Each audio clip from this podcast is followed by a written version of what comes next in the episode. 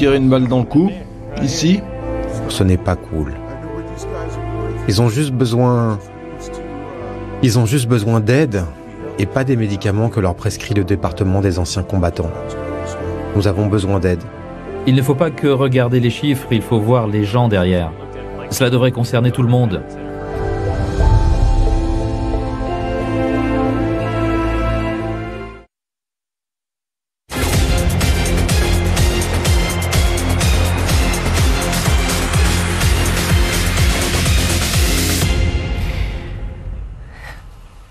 Bienvenue dans Politmag, l'émission politique d'RT France. Comme tous les week-ends, on se retrouve avec nos contributeurs pour commenter l'actualité politique de la semaine.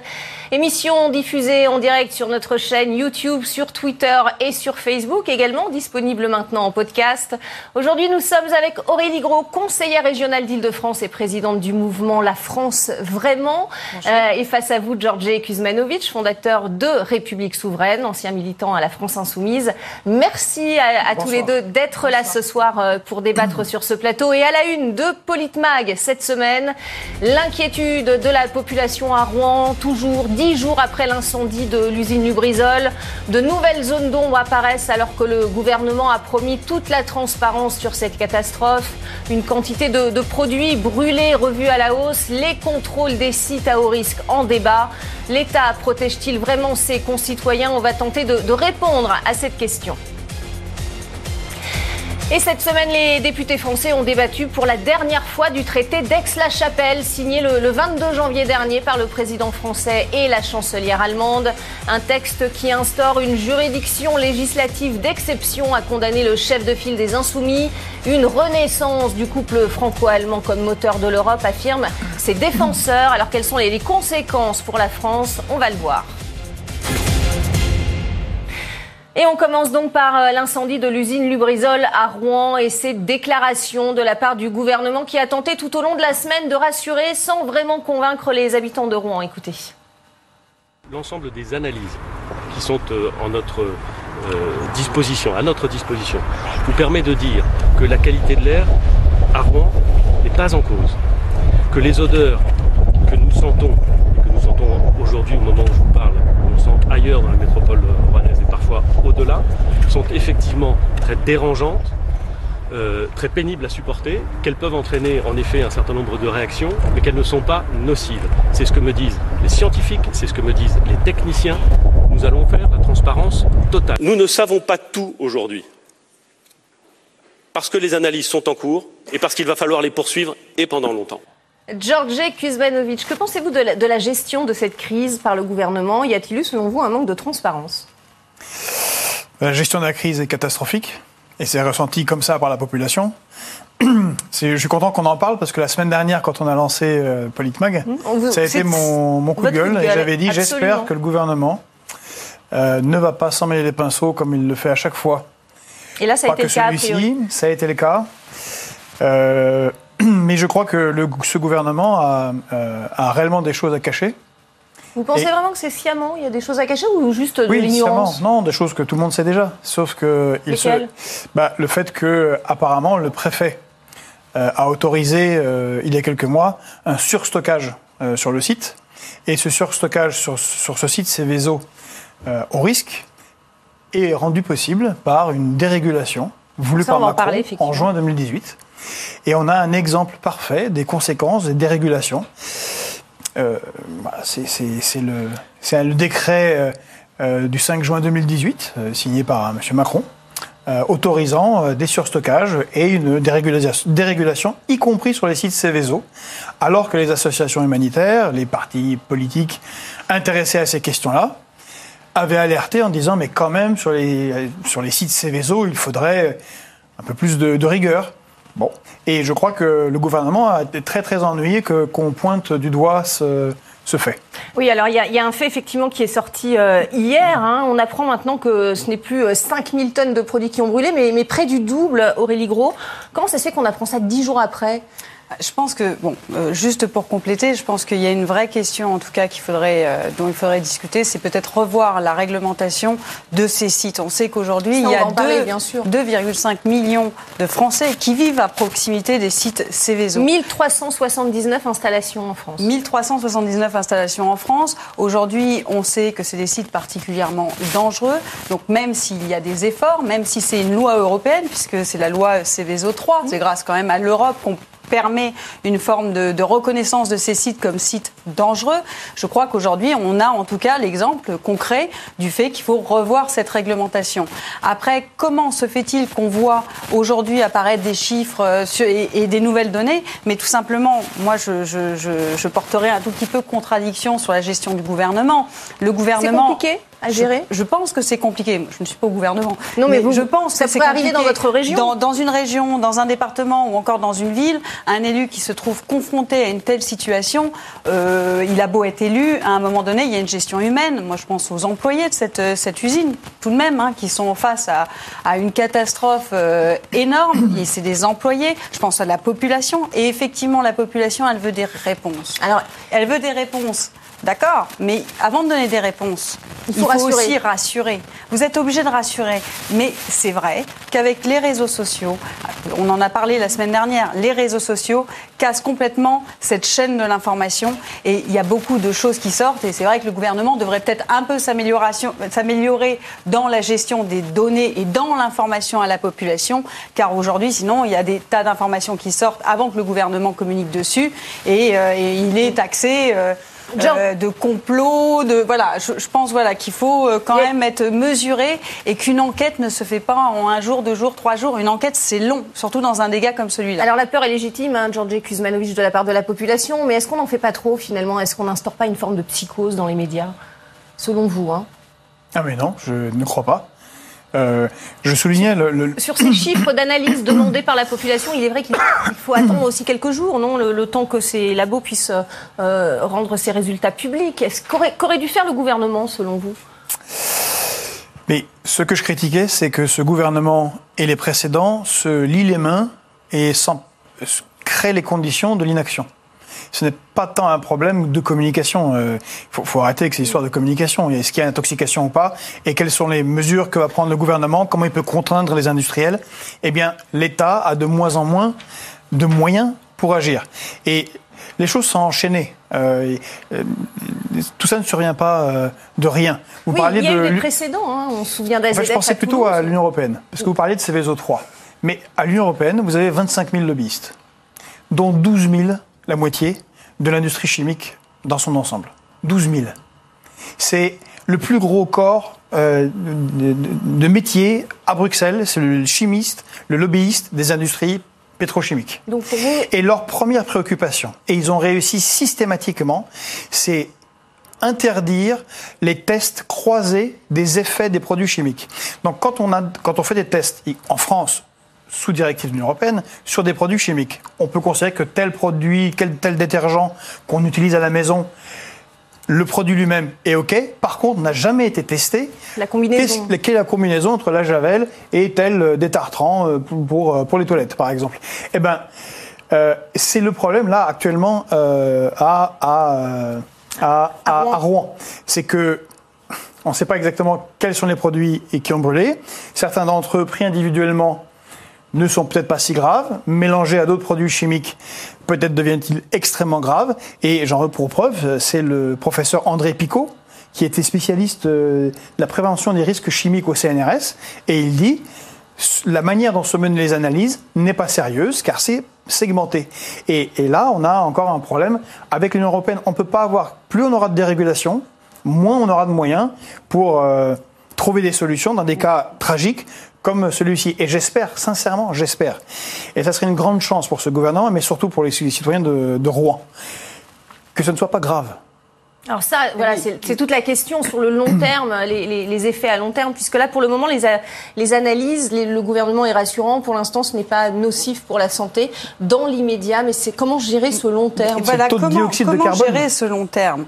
Parce que à un moment donné, moi, je ne serais pas là pour euh, faire de la, de la politique fiction ou euh, des, prendre le sujet comme un sujet de, de fantasme et aller agrémenter euh, les thèses complotistes sur la pollution, pas la pollution, parce que je pense qu'on se doit en tant que politique, de donner des réelles informations. Or, il y a une enquête en cours. Je ne doute pas, si ça se trouve, il y a des produits, effectivement, qui ont pollué beaucoup plus. Mais l'intérêt, aujourd'hui, c'est l'intérêt des populations. Et comment on informe ces populations? Et de l'environnement et de l'environnement, mais bien sûr, et de l'environnement, évidemment. Euh, et en plus, c'est bien un sujet actuel, l'environnement, avec, mais on en parlera sûrement tout à l'heure.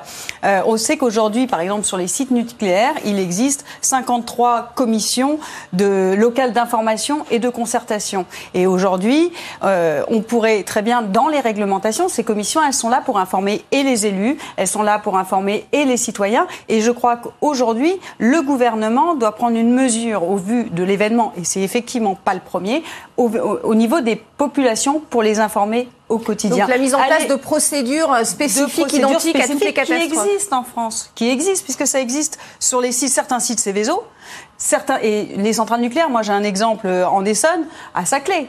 Nous avons une commission locale. On en a une. Donc, à un moment donné, je crois que c'est une obligation. Les, les, les, citoyens ont besoin d'avoir des réponses au fur et à mesure. Aujourd'hui, c'est leurs enfants qui sont impactés. On sait très bien qu'il y a eu tout ce débat sur l'éducation nationale où la rectrice qui fait son travail, qui n'a pas du tout envie de mettre en danger les enfants, parce que je pense que ni le gouvernement, ni euh, le recteur d'académie, la rectrice d'académie en l'espèce, n'a envie de mettre les, les, enfants en danger. Euh, Aujourd'hui, ces, ces personnes se trouvent confrontées au fait de faire continuer la société. Et je crois qu'il faut absolument informer la population correctement et non pas que par la voie de presse ou par la voie des réseaux sociaux qui est un Il y a le site de la préfecture oui, hein, mais voyez, justement, vous voyez là-dessus, il, y a un souci, c'est quand même des associations de citoyens, euh, écologistes, et Corinne Lepage, qui a quand même été ministre... Euh, euh, pas vraiment bolchevique du, de, justement de l'environnement, obligé de, de, faire un recours en justice afin d'obtenir, par le biais de ce recours, euh, la composition des, euh, des, produits chimiques dans l'usine de Brisol.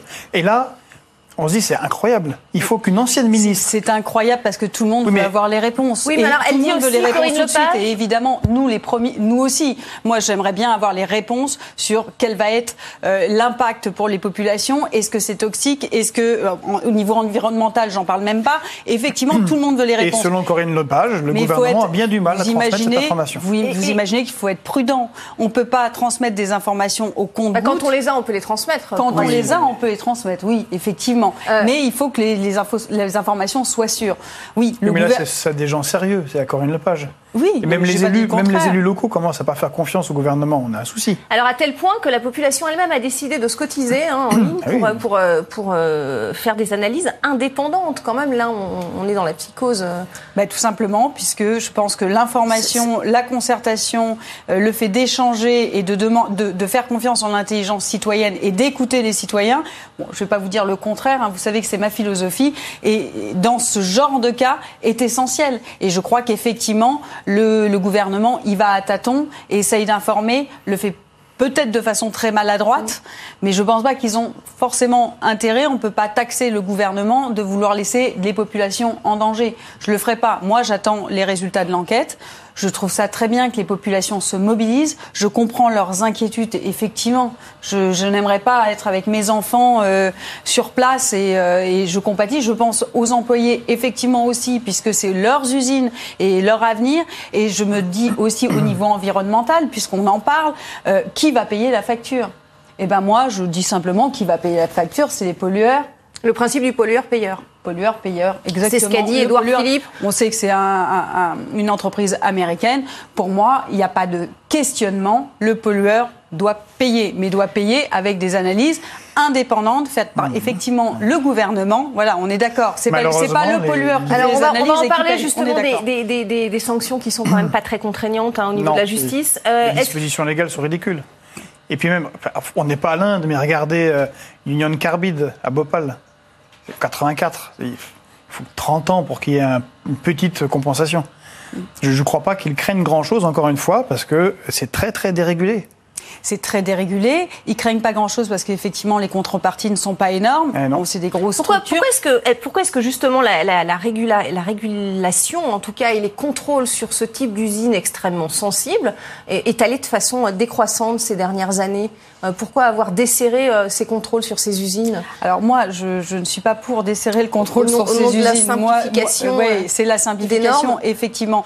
Et quand je parlais tout à l'heure de la réglementation et de revoir la réglementation, moi je pense qu'il faut durcir les contrôles et qu'ils soient totalement respectés. Parce qu'aujourd'hui, ce qu'on met en danger, c'est nos pompiers, c'est nos policiers, c'est la population en premier lieu. Sont en arrêt maladie. les agriculteurs plusieurs sont en arrêt maladie. Effectivement, les agriculteurs. Je veux dire, bon, à un moment donné, effectivement, euh, réduire sur ce type de site les contrôles, pour moi, est une ineptie. mais je crois une ineptie, une aberration. Mais je crois qu'aujourd'hui, euh, bon, il faut, faut, attendre une catastrophe pour qu'on en parle. Donc il, faut, il va falloir remettre un petit peu ces contrôles en marche, selon vous. Mais pour moi, oui.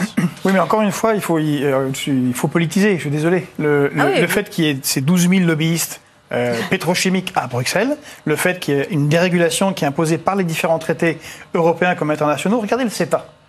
Le CETA qui a été validé, signé, voulu par le précédent gouvernement, par les précédents gouvernements, euh, ratifié sous Macron.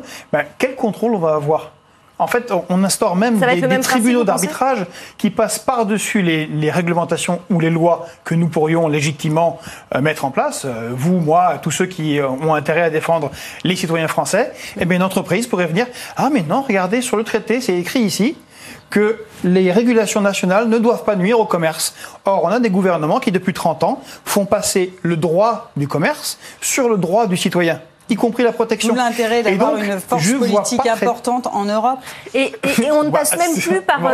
On, on va parler après. En tout cas, pour le moment. Euh, c'est pas terrible. Et les moyens de pression euh, sont euh, quasi nuls. Alors on ne passe même plus par euh, l'autorité environnementale indépendante, alors que c'était le cas auparavant. Elle a été mise de côté. Maintenant, il suffit d'un simple signalement, autorisation du préfet euh, pour, pour ces usines, euh, pour faire des modifications, des transferts de, euh, de, de, de, matériel à l'intérieur d'une usine vers une autre, ça paraît quand même assez léger. Hein. Ah oui, moi je trouve ça très léger. On sait pourquoi c'est une réglementation Céveso, ça a été classé mmh. Céveso haut, faible.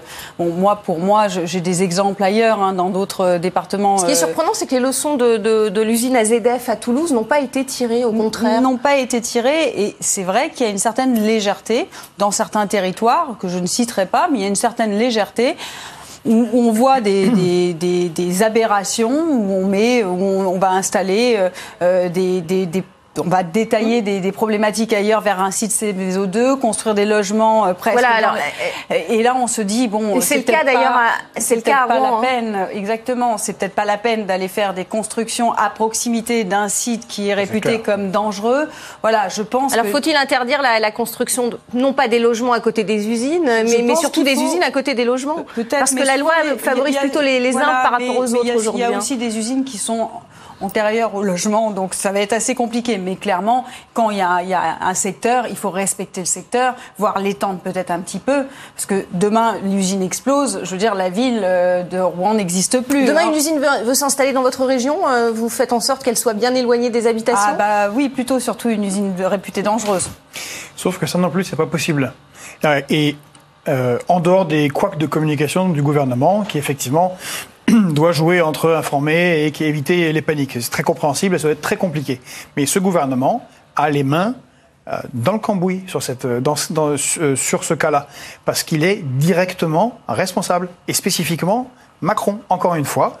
Pour, ceux que ça intéresse, précisément eh bien, précisément, pour ceux que ça intéresse, c'est au journal officiel de la République française, numéro 0127, du 5 juin 2018. Tout le monde peut les vérifier. Décret 2018-435 du 4 juin 2018, modifiant les catégories de projets, plans et programmes relevant de l'évaluation environnementale à la baisse. Y compris les projets, les plans, les sites d'installation, tout a été revu à la baisse et, euh, l'exécutif, c'est clairement écrit par les associations, a refusé de soustraire à, cette nouvelle ré- réglementation, plutôt à cette nouvelle dérégulation, a refusé de soustraire, y compris les sites Céveso. C'est une vraie responsabilité. Si ça, c'est pas la responsabilité politique, c'est quoi? On est dans une situation où, des gens ont fait une grosse bêtise. J'espère pour les populations de, de Rouen que ce n'est pas si grave que ça en termes de santé publique, mais si ça l'est, mais c'est leur faute. Et à un moment donné, si on dirige le pays et qu'on prend des décisions de cette, de cette magnitude-là, eh ben on doit en être responsable. Sinon, ça n'a aucun sens de- de- d'être euh, d'être élu. Alors, deux Selon moi. Oui, cela étant, euh, on ne peut pas dire que le gouvernement, euh, parce que vous avez dit ce n'est pas possible, euh, après la question, Oui, de- de, de, de construire d'interdire euh, des- la construction d'une usine. D'interdire euh, la- la- la- construction la- d'une l'implantation usine. d'une usine à côté d'habitations. Vous Bien sûr. pas possible. On peut pas Mais je pense qu'on serait euh, surpris euh, en allant chercher dans les détails les facilités qui sont faites Ah bah, de les plus en plus facilités, aux mais c'est industriels. c'est des facilités des municipalités à ce moment-là. euh, Tout Et monde, tout le monde imp- est dans le. Alors, tout le monde Et dans les le coup. impossibilités faites au maire et- ou au préfet de dire non, vous n'avez pas le droit. Ah, il y a quand même des plans locaux. Il y a énormément- euh, Je veux dire, à un moment Alors, donné. selon la loi, le maire- on a le droit ne d'exproprier pas- les gens qui habitent à côté, mais pas le contraire. Ah ben non, on va pas exproprier l'usine, c'est-à-dire qu'on va pas forcément la raser. Ah, pourquoi pas. Effectivement, pourquoi pas Non, mais si oui, pourquoi pas Pas exproprié, mais on la déplace, je sais pas, de 10 km. Euh, Non, mais attendez, une usine nucléaire, c'est dangereux. ça coûte cher aux Ce qu'il particuliers faut- aussi de, non, mais ce de- qu'il de faut déménager. éviter- Nucléaire, c'est autre chose. Non mais, non, mais ce qu'il faut éviter à tout prix, c'est que des logements se construisent. Et c'est le cas encore aujourd'hui. Et c'est le cas encore aujourd'hui, qui se construisent. Alors il y a la limite, on voit la petite limite, ils se construisent juste derrière la petite limite. Or on sait qu'une limite, euh, quand il y a un nuage qui arrive, il s'arrête pas à une frontière ou à une limite de ville. On est On d'accord. a, on a entendu, on a entendu Sibeth Ndiaye cette semaine dire qu'il n'y aurait pas de dédommagement pour la population qui a dû euh, nettoyer, euh, enlever tous ces, dé- ces dépôts euh, dans leur maison, les, les écoles, enfin tout, tout, tout ce qui a été euh, entrepris euh, justement après cette catastrophe. Euh, quid des agriculteurs? Ils vont être indemnisés ou pas selon vous? Bah, Selon moi, ce serait normal qu'ils soient indemnisés et comme les populations qui ont participé euh, à nettoyer la Mais est-ce que ville. le gouvernement va s'engager? Parce que celui Pour qui devrait indemniser, vous avez raison, c'est l'entreprise. c'est l'entreprise qui l'entreprise devrait- va envoyer euh, 30 avocats internationaux qui vont dire Hmm, on va voir, on va réfléchir, et puis dans 25 ans, peut-être qu'ils seront remboursés. Éventuellement, s'ils n'ont pas usé toute leur existence et leurs économies à payer des avocats euh, face à une multinationale. Mais c'est ça En qui tout cas, si on veut que les agriculteurs s'en sortent, parce que c'est leur activité aussi euh, 1800 professionnelle, agriculteurs concernés. qui sont concernés. Il faut que l'État Euh, à que l'État, à un moment donné, prenne une décision. Il y a des fonds d'aide qui existent. Mm. Comme pour les Même les régions naturelles. ont des fonds d'aide pour les catastrophes naturelles. On en a d'ailleurs donné pour les gilets jaunes euh, en cas de manifestation, pour les commerces qui ont été particulièrement impactés. Donc je crois que là, clairement, euh, l'unité nationale, euh, ils auraient 100% de vote pour l'indemnisation des populations et, euh, et des agriculteurs. En tout cas, moi, si on me posait la question, je, je voterais pour. Et à l'État qui a plus de moyens d'aller le récupérer à la multinationale. Pourquoi pas Par exemple. Contre- L'État devrait contraindre selon vous l'usine. Bah, il serait plus efficace pour contraindre. Comment vous voulez Ah bah, qu'un groupe de paysans. Ah qu'un bah groupe oui, de. Vous paysans ajoutez ou qu'un quelque chose d'habitants. Je vais ajouter vous qu'on a un problème aussi de formation en général. C'est-à-dire que euh, on voit ce qui s'est passé à Rouen. Euh, on a plusieurs, comme, on l'a dit, plusieurs pompiers et policiers qui sont en arrêt maladie. Alors, pour que des pompiers euh, soient en arrêt maladie, il faut y aller, parce qu'en général, c'est des costauds, ils sont habitués à, à être dans des situations euh, de ce genre-là. Et en plus, des, Euh, des pompiers spécialisés pour ce type Oui, d'événement. mais apparemment, les policiers qui sont arrivés sont arrivés, sont retrouvés sans masque à gaz au début. On a une population qui regarde, qui est dans la rue, on a vu les sûr. images. Euh, Les gens ne savent pas très bien. Le... Il y a différents types d'alertes. Les sonorités sont différentes en fonction de l'alerte et en fonction de la réaction à avoir. Personne n'est au courant en France. Personne ne sait, a fortiori, quelle réaction avoir en fonction de quelle sonnerie. On n'a plus de service militaire. J'y pense parce que dans les, quand il y a des catastrophes comme il y a en Tchéquie ou en Allemagne, à eh ben, il y a des gens qui sont organisés et qui peuvent, euh, bah, par exemple, déplacer la population ou de manière coordonnée. On n'a plus ça. Euh, sachant qu'on a en plus un déficit de pompiers, un déficit de policiers, on n'est pas très. Euh, ça serait bien que ce gouvernement se réfléchisse, euh, ou le suivant, si cela, si celui-là n'aime pas la régulation, à comment est-ce qu'on pourrait faire pour que les populations soient préparées, justement, en cas de problème. Préparer, former, tout à fait, tout à fait d'accord. Oui. Former même, euh, même dans les écoles de façon beaucoup plus importante que Comme ce au Japon. Comme au Japon. Ils sont très très tout bien à fait. formés. Les gens, c'est pour ça euh, avec les tremblements de terre, Enfin, c'est a- pour ça qu'il y a moins de catastrophes. Les gens font de manière disciplinée ce qu'il faut faire. Bien sûr. Deux communes ont, ont porté plainte pour mise en danger de la vie d'autrui. Euh, Que va-t-il se passer au niveau juridique? Est-ce que ce sera suivi des faits? Alors, je ne suis pas avocat, mais j'espère que ce sera suivi des faits. Moi, je, je comprends que les maires se mobilisent. Une lourde condamnation sept fois, ce qui, on le répète, n'a pas été le cas jusqu'à présent. Mais bien sûr, bien sûr. Je, je, mais, mais aujourd'hui, on, on, est face à une catastrophe, une catastrophe sans, pas, pas, sans précédent, mais une catastrophe très importante. On a eu d'autres exemples en France de grosses catastrophes. Euh, je crois qu'aujourd'hui, les maires ont raison de soutenir leur population, et euh, je pense que la population euh, devrait aussi porter plainte et, euh, et on, voilà, je, je crois qu'aujourd'hui, il faut que l'entreprise Lubrizol paye et soit forcée de payer. Voilà, avec George le soutien et l'État devrait porter plainte. Il nous reste une minute. Georges Kuzmanovic, l'Assemblée nationale a, a, ouvert une mission d'information. Le Sénat demande, lui, euh, une, une, enquête plus approfondie. Euh, c'est justifié? Oui, c'est justifié. Encore une fois, il faudrait euh, changer le rapport qu'on a euh, avec euh, les lobbyistes euh, et en particulier au niveau de l'Union européenne. Et puis, euh, je fais le raccord avec ce qui s'est à Paris, ce qui s'est passé à Paris. Avec, alors là, c'était pas un site industriel, mais c'est une année de production de plomb qui s'est volatilisée en quelques heures. Ah oui, on n'a pas parlé de Notre-Dame effectivement, mais, mais en parlant du le raccord, c'est que moi, je l'ai vécu directement avec avec ma famille. Mmh. On a on a des quartiers à Paris qui ont été fortement touchés et pendant quatre mois, ni la mairie de Paris, ni euh, M. Griveaux, qui était euh, proche du gouvernement, ni M. Villani, qui, veut euh, défendre l'écologie. Personne ne s'est inquiété de ce problème. On a des taux de plomb ahurissants. Et je comprends les citoyens de Rouen, quand ils voient ça, se dire, ben, en fait, il faut qu'on prenne les choses en main. On en reparlera évidemment, puisque cette histoire n'est pas, pas terminée. Restez avec nous à suivre le, le traité d'Aix-la-Chapelle. On débat jeudi à, à l'Assemblée nationale avant le vote mardi prochain. Il vise à renforcer la coopération franco-allemande dans de nombreux domaines, avec une convergence du droit français et allemand. On va le voir. À tout de suite. Restez avec nous.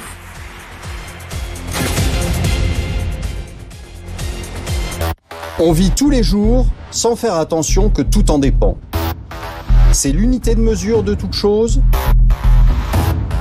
une convention admise par tous. S'il lui arrive quelque chose, tout s'arrête.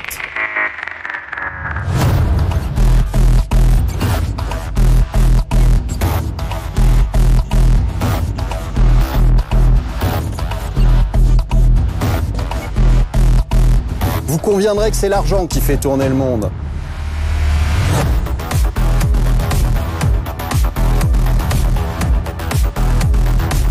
Peu importe que ce soit des bitcoins ou du bon vieux cash, nous vous parlerons de tout sans langue de bois.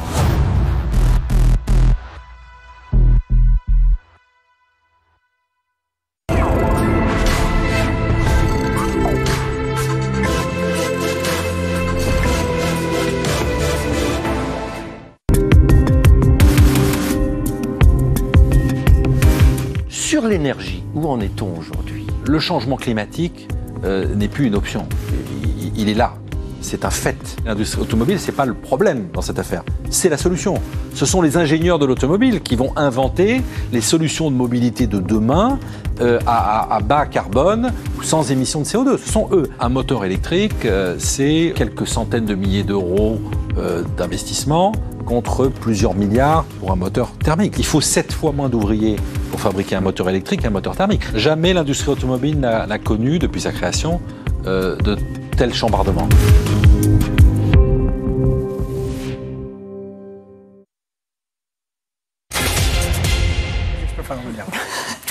La suite avec nos contributeurs Aurélie Gros et Georgi Kuzmanovic. Le 22 janvier dernier, Emmanuel Macron et Angela Merkel ont voulu donner un nouveau souffle à leur relation pour relancer une Europe en panne. Et vous le voyez, ils ont donc signé le, traité d'Aix-la-Chapelle qui vient compléter le, le traité de l'Élysée de 1963. En mars dernier, une assemblée parlementaire commune a été créée, composée de 50 parlementaires français et de 50 parlementaires allemands. Euh, voyez les déclarations du président français et de la chancelière allemande ce jour-là. Notre Europe est menacée par les nationalismes qui se développent dans son sein, où notre Europe est bousculée par un Brexit douloureux, où notre Europe est inquiète des grands changements internationaux qui dépassent largement l'échelle des nations. Dans ce monde et cette Europe, l'Allemagne et la France doivent assumer leurs responsabilités. La journée d'aujourd'hui est une journée essentielle pour l'amitié franco-allemande. Avec le traité d'Aix-la-Chapelle, nous renouvelons le socle de coopération entre nos pays. Nous confirmons notre volonté de relever main dans la main les grands défis de notre époque.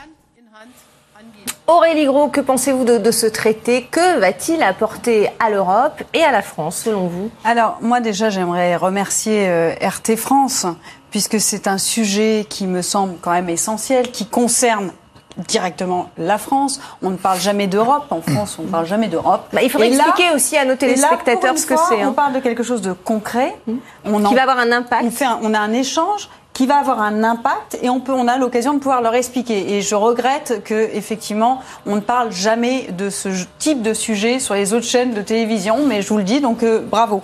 Euh, pour moi, ce, ce, ce traité d'Aix-la-Chapelle, euh, je, je, vais le saluer. Je sais que mon contradicteur ne sera pas d'accord avec moi. Je le salue. Pourquoi? Parce que pour moi, c'est un, c'est un traité de paix, un traité de paix une paix concrète. C'est-à-dire bah, que... existe déjà la paix. Hein. Oui, mais oui, en mais guerre vous. Avec non, je suis pas en guerre avec mais ça renforce, vous, vous savez, ça renforce les liens, ça renforce les liens et la réconciliation de 1967. Et, exactement. Vous savez, aujourd'hui, euh, on, si on veut, en tout cas en Europe, compter, certains penseront que euh, ce traité vient en plus. Euh, on a déjà l'Europe, alors maintenant on a le traité avec l'Allemagne. On fait des choses avec l'Allemagne, mais pourquoi? Et si on est les deux pays sœurs, l'Allemagne et la France ces deux pays sœurs. Il faut arrêter sur de poser l'Allemagne et la France. Non, sur, dans, en histoire, juste historiquement. Alors, je vais pas faire un cours d'histoire, on va pas remonter à Charlemagne. Hein, il y a eu des guerres quand même.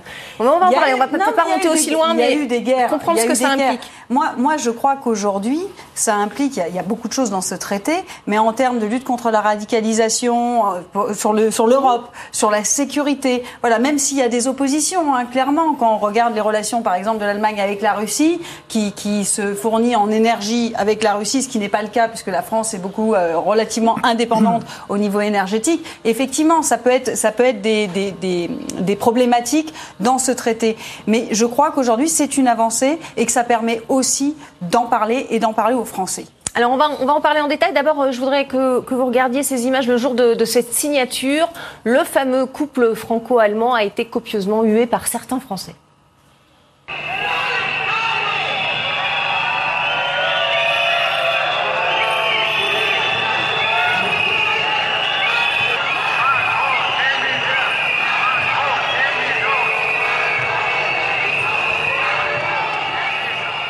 Voilà donc pour ces images d'Angela Merkel et euh, d'Emmanuel Macron, Georges Kuzmanovic. Bien sûr, vous faites partie de ceux qui auraient hué euh, Emmanuel Macron et, Angela Merkel Je ne sais pas si je les aurais hués, c'est pas tout à fait nécessaire euh, quand on est responsable politique, mais quand on demande au peuple par voie référendaire ce qu'il pense de différents aspects de l'Union européenne, en général, il vote contre. Donc je suis pas tout à fait, je suis pas trop étonné que euh, qu'il soit qu'il soit hué. Alors, c'est, c'est Mais... un, vous dites il vote contre. Est-ce que c'est pas par méconnaissance aussi? Parce que c'est vrai que l'Europe reste assez opaque. Tout ce que, tout, tous ces traités, ce que ça implique, ne sont pas forcément bien expliqués. Madame Aurélie Gros a raison de vous euh, saluer, mmh. d'en parler, mmh. parce que non seulement on n'en parle pas beaucoup, mais la plupart des Français ne savent même pas qu'est-ce que c'est que ce traité. Oui, voilà. Alors expliquez-nous ce que c'est concrètement. Non, mais ce qui est intéressant, c'est que ça a été négocié comme tous les traités européens. Alors, on a beau jeu de dire les, les Français ne sont pas intéressés au, au, à l'Europe, mais tous les traités européens tellement ils sont nuisibles à l'intérêt des, peuples, en l'occurrence pour nous des Français, qu'on les négocie en catimini. Et celui-là a été négocié en catimini. Et, quand il a été rendu public, en France, il a été rendu public en allemand. Il a quand même fallu attendre encore un jour pour qu'il soit, il soit traduit de la version allemande, alors que bien évidemment, la version française devait exister quelque part. Et on, ça indique quand même euh, un problème sérieux de, de, de, de méthode et d'opacité. Oui, mais vous pensez pas aussi que ce problème de méthode et d'opacité, c'est aussi les politiques et ça euh, avance dont, aussi, nous alors il y a aussi cet, cet argument-là. ne mais, parlons pas d'Europe au moment où il faut parler sou, Europe. Non, mais souvenez-vous du CETA. Mais c'est, non, mais le CETA, je suis ah d'accord. C'est incroyable. Le CETA ne pouvait pas être consulté, ou le TAFTA, l'état des négociations du traité euh, atlantique, c'était, on pouvait, des élus de la République, on pouvait le consulter sans téléphone, sans crayon, non, mais on dans une cave de l'ambassade des États-Unis. Nous sommes en élection européenne et que le débat tourne autour de Macron contre Emmanuel Ah Macron, oui, contre le président de la République ou contre euh, euh, Ma- Marine Le Pen, contre le FN, et que ça s'arrête à ça et qu'on ne parle pas des sujets de fond, c'est quand même euh, dramatique. Ce traité, on ne peut pas communiquer dessus, expliquer à partir du moment où on met à la trappe une élection européenne et on en fait euh, un- une élection de cirque, parce que c'est devenu Oui, une élection de le cirque, sans fond. Toutes les émissions auxquelles on a pu participer, c'était alors Emmanuel Macron, il est venu à tel endroit, est-ce que c'était bien, il s'est mis sur l'affiche, est-ce que c'était bien? Euh, Je veux dire, franchement, on s'en on fiche. Le gouvernement aurait pu dire, voyez, moi pour l'Europe, j'ai négocié, euh, on a signé en janvier avec Madame Merkel, euh, moi, président des Français, nous avons négocié. Alors, et, avant le traité rentre- avec sa chapelle, je vous en donne une copie, discutons-en. Bah, bah, Dites-nous pas fait, concrètement ce que, ça, ce que ça implique, cette, euh, ce, ce Alors, Parlement il est Voilà, propre, donc, 50 euh, parlementaires allemands, 50 parlementaires français qui vont se pencher sur la législation franco-allemande pour l'harmoniser en quelque sorte. Qu'est-ce Bah, que ça implique? Ce qui ça implique pour moi, c'est que, allez, pour la formule, c'est un, un montoir. modification euh, des lois c'est françaises Un montoir 2.0. C'est Ça veut une dire quoi, C'est lois une féodation françaises- complète à l'Allemagne. J'ai- oh, mais si, j'ai lu. Non, il faut arrêter. Non, mais concrètement, Ah, c'est pour harmoniser surtout les, les- les lois en vigueur, euh, de ce que j'en ai compris, euh, pour les, pour, pour- à la frontière, pour les, pour les transfrontaliers finalement. Oui, donc, Donc on c'est pour faciliter donc on la vie des harmoniser transfrontaliers euh, euh, des, euh, des départements et des régions euh, frontalières à l'Allemagne euh, dans un pays, la France, où le développement des régions encore est organisé de manière nationale parce que jacobin, et on va être en face, face à des lenders qui ont un pouvoir colossal, qui eux, bien évidemment, ont des moyens en propre que n'ont pas les régions frontalières françaises, dire et donc ils vont être phagocytés. On va pas les perdre physiquement, Non, non, mais ils vont être de- phagocytés de- euh, de, de multiples manières et ça va être encore un moyen de rompre l'unité nationale. La France, elle est une et indivisible. C'est le premier article de la Constitution. Donc ce gouvernement, à la suite des autres, ne cesse de créer des dispositions qui font que bah, l'Alsace, ça sera très différent de l'Aquitaine parce qu'il y a une frontière avec, avec l'Allemagne. Et donc, Où il- est l'unité nationale? Ils le font avec le bac, enfin ils le font avec tout. Et c'est, je Oui, mais vous bien. pouvez pas, vous pouvez pas dire que aujourd'hui Bah si, euh, l'Allemagne, l'Allemagne et la France profitent l'un et l'autre sont les deux pays forts de l'Europe. On Non, est bien d'accord là-dessus. l'Allemagne et la France. Non, Non, l'Allemagne et la France, ils profitent des deux non. tiers des exportations. Mais si, quand Mais même. et à un moment, arrêtons de, de, de faire peur aux Français. Et quand vous me disiez vous êtes en guerre contre les Allemands, moi je suis pas en guerre contre les Allemands, mais vous voyez dans votre discours, c'est la peur de l'allemand. À chaque fois qu'il y a un problème en France, c'est de la faute de l'allemand, de l'Europe et de l'allemand. À un moment, il faut, à mon sens, arrêter avec ça.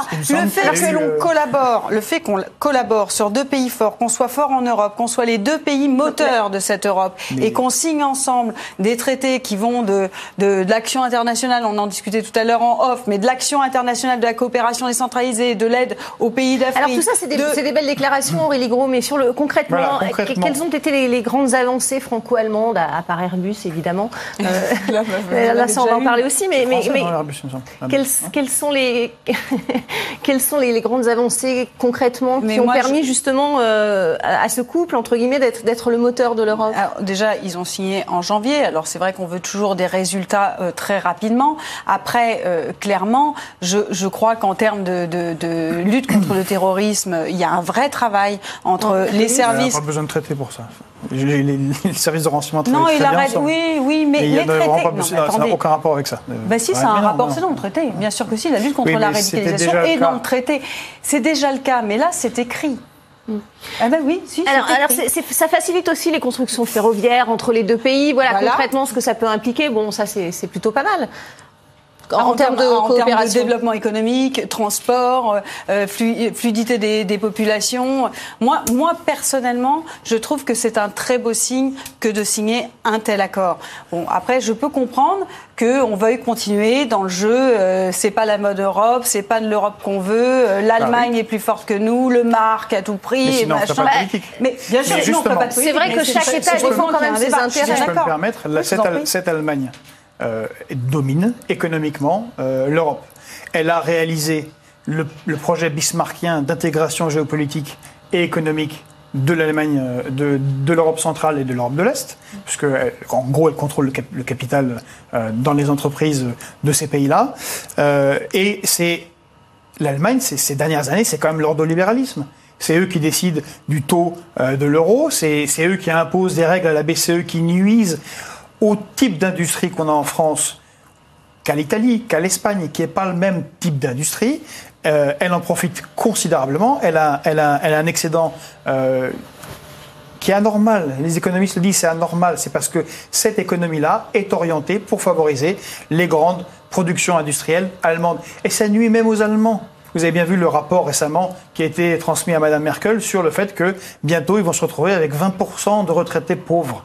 C'est-à-dire que ça, ça- ce modèle est un modèle suicidaire. Parce Donc que c'est un modèle. On construit un mur de, non, un non, mur de l'Allemagne. Non, mais la crainte, France, la la crainte, que. C'est que le modèle que nous suivons, nos élites politiques suivent depuis. Le Votre crainte, c'est que ça 80, arrive en France. c'est c'est- mais, non, mais c'est déjà en France. Donc c'est- ce, ce traité ne fait qu'accélérer ce qui était déjà une, Mm. une course à moins de régulation. On voit les conséquences à Rouen et des politiques d'austérité qui nuisent au peuple. On le voit bien. Les, gens vivent moins bien. On- Il y a une paupérisation. On a moins accès au travail ou le travail, euh, quand on l'obtient, est de moins bonne qualité. C'est la réforme. Donc les deux, tiers, les deux tiers des exportations de la France qui partent en Europe, on arrête aussi.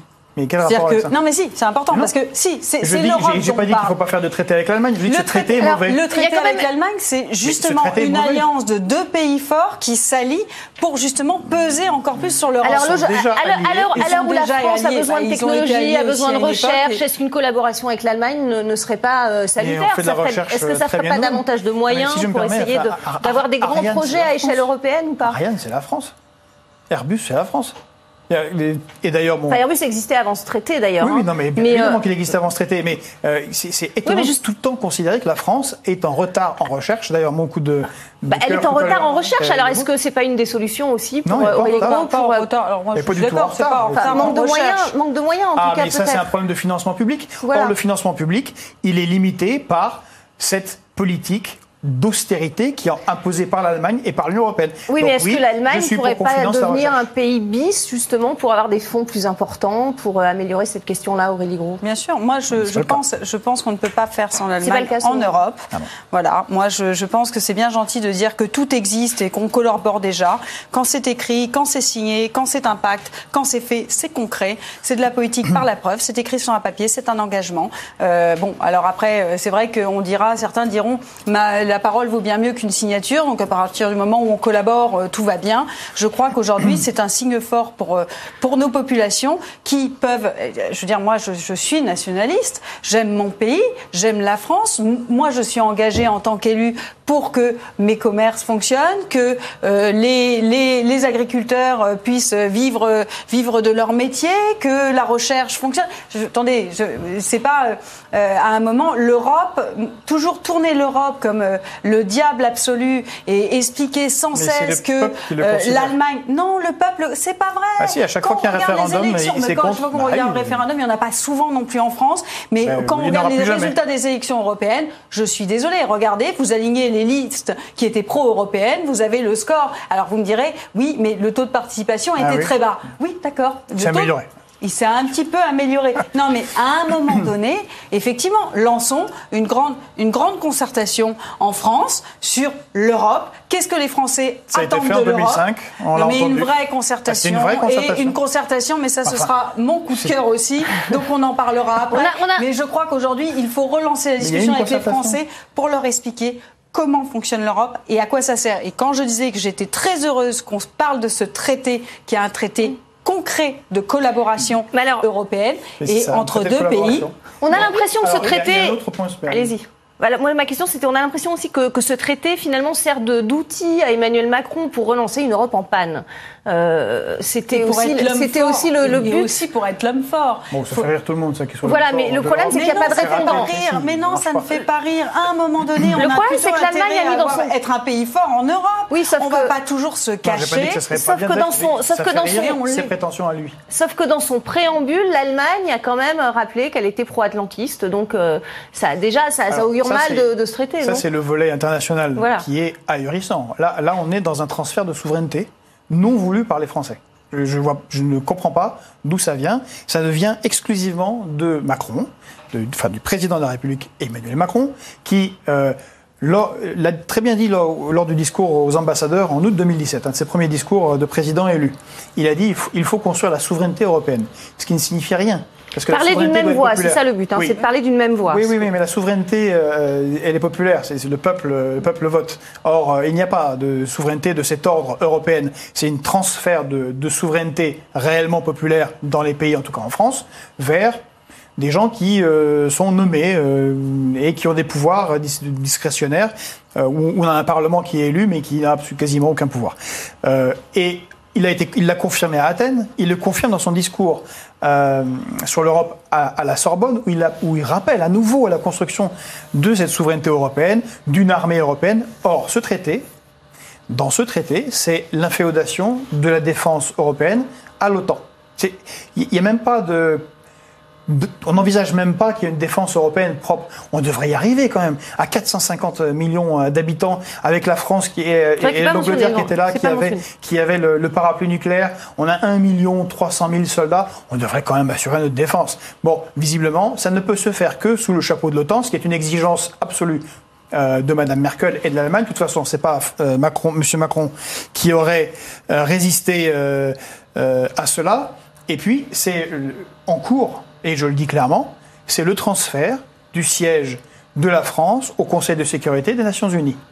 Il est, il est, vous dites le transfert de- du siège de la France à l'Allemagne alors, enfin, à, à l'Europe. à- à l'Europe, mais ça, c'est pas dans le traité, Non, mais dans le traité, ce qui, ce qui, ce qui est proposé, c'est que on, euh, Non, la France. dans le traité, c'est créer un siège pour l'Allemagne, Mais ça ne se fera pas. Les, les Chinois ne sont jamais d'accord. Euh, Euh, ce sera pas. Non, non, ça ne se fera pas la même chose, Mais ce qui se fera, et il y a déjà eu des prémices, c'était en avril, en mars de l'année dernière, où il y a une coprésidence Oui, allemande oui. volontaire, Oui. où, on, où, euh, où il y a une, euh, euh, Il y a eu deux- deux de essais, gros gros travaux euh, menés ensemble entre l'Allemagne et la France. Ce qui va se passer, c'est cette souveraineté européenne que souhaite le président de la République française, Mmh. M. Emmanuel Macron, qui sera le transfert du siège de la France à un siège européen, parce qu'il n'y aura pas d'autres sièges. C'est vraiment se moquer du monde que d'imaginer que, compte tenu du fonctionnement actuel de l'ONU, euh, on puisse créer euh, un siège supplémentaire. On n'arrive pas à le faire pour l'Inde, on n'arrive pas à le faire pour le Brésil, on n'arrivera pas à le faire pour l'Allemagne. Question sensible, la défense, euh, Aurélie Gros. euh, Est-ce que euh, là, on y laisse euh, notre souveraineté, euh, d'autant qu'en matière de défense, la France est quand même en, en pointe? La France est en pointe, bon, même si nous n'avons plus euh, le service militaire, euh, comme vous le disiez tout à l'heure. Euh, la France est en pointe, effectivement. Euh, le fait de, de- de transférer et, euh, et à un moment donné, comme vous le disiez, que Emmanuel Macron voudrait une armée euh, euh, européenne, moi personnellement, à partir du moment où on construit cette Europe, où où on est européen, où on a décidé que des, pays s'alliaient ensemble pour lutter. Euh, On ne va pas lutter seul. Alors vous dites on a une grosse armée, on ne va Oui, pas lutter Vous êtes géopoliticienne seul. aussi. Pardon Une- Vous êtes géopoliticienne. Une armée, une armée, elle sert une politique. Elle, sert une soi. politique. Non mais d'accord, elle sert les intérêts de son, une a- de son pays. Et Avant que d'avoir une armée, il faut avoir des intérêts diplomatiques Et communs, ce qui n'est oui. même pas le cas avec l'Allemagne. Ne parlons pas avec les autres. Bah oui, non, bah, en c'est cas de guerre, excusez-moi, je pense que les intérêts sont communs. En matière juste- de- Les dernières fois, les guerres, c'était contre l'Allemagne. Donc c'est un peu mais, compliqué comme euh, sujet. même- aujourd'hui, en matière- Trois invasions mais de l'Allemagne. Justement, c'est- c'était contre l'Allemagne. Et bah, ce traité augure qu'il n'y aura plus de guerre avec l'Allemagne. C'est déjà bien. Non, il y avait autre chose On a déjà. D'ailleurs, c'est Alors, en la paix matière qui a de- permis de- la construction En matière de coopération de défense, effectivement, la France est engagée au Mali, en Centrafrique. Là aussi, c'est vrai que l'Allemagne euh, n'aide pas beaucoup les, les, les- que ce soit forcer- financièrement ou en termes d'hommes, les, les Français. Est-ce que ça va contraindre l'Allemagne à participer Les Allemands sont davantage pragmatiques, ils ne vont pas aller s'enliser dans un conflit euh, qui est sans fin, euh, qui n'a été traité que militairement Donc ce avec traité l'armée n'est qui pas était très contraignant efficace. finalement pour l'Allemagne, c'est ce que vous dites. Ce traité n'est pas contraignant pour l'Allemagne. On ne comprend pas qu'est-ce qui a été négocié par la France. On voit tous les acquis pour l'Allemagne. Il n'y a aucune contrepartie significative pour la France, et c'est bien le souci. Et en plus, on va avoir un ministre allemand qui va assister au, euh, au Conseil des ministres en France. On est, on est chez les fous. On verra. Comment- on verra. non, mais comment est-ce On qu'on peut avoir on un verra- ministre On, on verra de, a- de- de mais on verra ses y- oui, conséquences. si on en arrive dans, dans cette émission. On va parler au coup Quel- de gueule. On va, quel- par- on va passer au coup de gueule. Pardon. On va passer Quelle, au coup de quelle gueule. chute de notre souveraineté. Voilà. On n'a Et pas au parlé coup du de cœur de cette émission. Bon. Vous vouliez euh, saluer Aurélie Gros le lancement vendredi de la Convention citoyenne pour le climat. 150 personnes donc, qui ont été tirées au sort pour euh, trouver des solutions aux problèmes climatiques. Tout à fait. Alors euh, cette Convention citoyenne, c'est mon réel coup de cœur. vous le savez parce que là, pour le coup, on parle concertation, on écoute les Français. On a réussi à créer cette Convention citoyenne qui sort du grand débat, en fin de compte, qui est une réalisation de ce grand débat. Et je le sais d'autant plus que c'est un dossier que j'avais remis moi-même hein, après le grand débat sur la concertation citoyenne. Qui est importante selon vous. Hein, qui est très importante selon moi. Et d'ailleurs, quand on voit le résultat de ces 150 citoyens qui expliquent qu'ils euh, sont satisfaits, que la France euh, et que le gouvernement ne pourra pas ne pas entendre les citoyens qui font partie de cette convention, voilà, ça c'est une bonne nouvelle. Mais je saluerai aussi euh, cette façon qu'il y a eu de sélectionner les citoyens. Parce qu'aujourd'hui, dans cette convention citoyenne, on a tout Français est compétent. Moi, je crois en l'intelligence citoyenne. Vous voyez, je, je, crois en cette force collective de faire ressortir des idées avec euh, des, des, des, personnes issues de tout milieu. Et c'est le cas dans le tirage au sort. C'est-à-dire que vous avez les catégories sociales représentées. Vous avez euh, égalité femmes-hommes, vous avez les jeunes, vous avez les tranches d'âge. Donc, moi, je suis vraiment satisfaite. Mais maintenant, je mettrai quand même un bémol. Si on ne veut pas que cette convention citoyenne soit un gadget, c'est-à-dire, euh, voilà, on est sûr que le projet de loi va être présenté au, gouvernement, au Parlement. eh bien, il faut que le Parlement, que euh, le Sénat accepte, le président de la République, que l'on parle au Parlement de la loi constitutionnelle mmh. et qu'on constitutionnalise la parole du citoyen enfin, qu'on mette euh, sur la table le pouvoir d'amendement du citoyen et qu'on fasse rentrer la concertation, la, parole citoyenne dans la Constitution française. Donc moi aujourd'hui, c'est un coup de cœur, mais un appel au président de la République, au président du Sénat, qui aujourd'hui sont plus sur le, le côté euh, administratif, le nombre de députés. Ce qui est important, c'est la demande des citoyens. Il faut réduire le nombre de députés, réduire le nombre de sénateurs. Plus de Très participation, mais qui mais vraiment. à un moment, la loi constitutionnelle, ça ne doit pas être que ça. Ça ne doit pas être. Alors, euh, je te donne trois sénateurs, je t'enlève trois, trois, trois députés. Il faut vraiment qu'on aille beaucoup plus loin et qu'on réponde à cette demande des Français où aujourd'hui il existe une possibilité, c'est de transformer le, Conseil économique et social et le faire rentrer dans la Constitution. Et pour vous, Georgi Kuzmanovic, c'est un coup de chapeau à une prouesse scientifique. Eh oui. C'est euh, le fait qu'un paraplégique a réussi à marcher, à faire marcher un exosquelette par la pensée. Et ça, on le doit aux chercheurs de l'université de Grenoble et du centre euh, pour, euh, du commissariat à l'énergie atomique, euh, son laboratoire biomédical. Donc c'est on le voit sur ces images de synthèse, hein, c'est vrai que c'est impressionnant. Un exploit immense de la recherche française. voilà, on peut, on fait des choses extraordinaires. Ça veut dire déjà pour ce jeune homme qui est le premier à l'avoir testé, qui a eu un accident à 4 ans, un espoir, et pour tous ceux qui sont dans cette situation euh, tragique, un espoir d'avoir une autre vie, puisque euh, c'est pas juste se déplacer. Après, ça sera le contrôle de l'ordinateur. Euh, par, par la pensée. Et, et ça, c'est pas fait à la Silicon Valley, c'est pas fait au, au MIT, c'est fait en France. Donc on peut le faire. Il y a beaucoup de choses viennent de France. Il faut arrêter sans cette impression que. Mais personne ne dit le contraire. Ils hein, sont plus. Oui, si, si. Il y, a, quand même les Allemands sont plus forts, les Chinois sont plus forts, les Américains. Non, les Français ont toujours été en pointe, sont très très forts dans bien des domaines scientifiques. C'est un exemple. Il faut juste financer un peu plus la recherche. Merci beaucoup, Georges Kuzmanovic. Merci, euh, Aurélie Gros, euh, d'avoir été là euh, à nouveau pour débattre des grandes questions d'actualité. C'est la fin de, de Politmag. Merci pour votre fidélité. Prochain débat demain, même heure. Restez avec nous.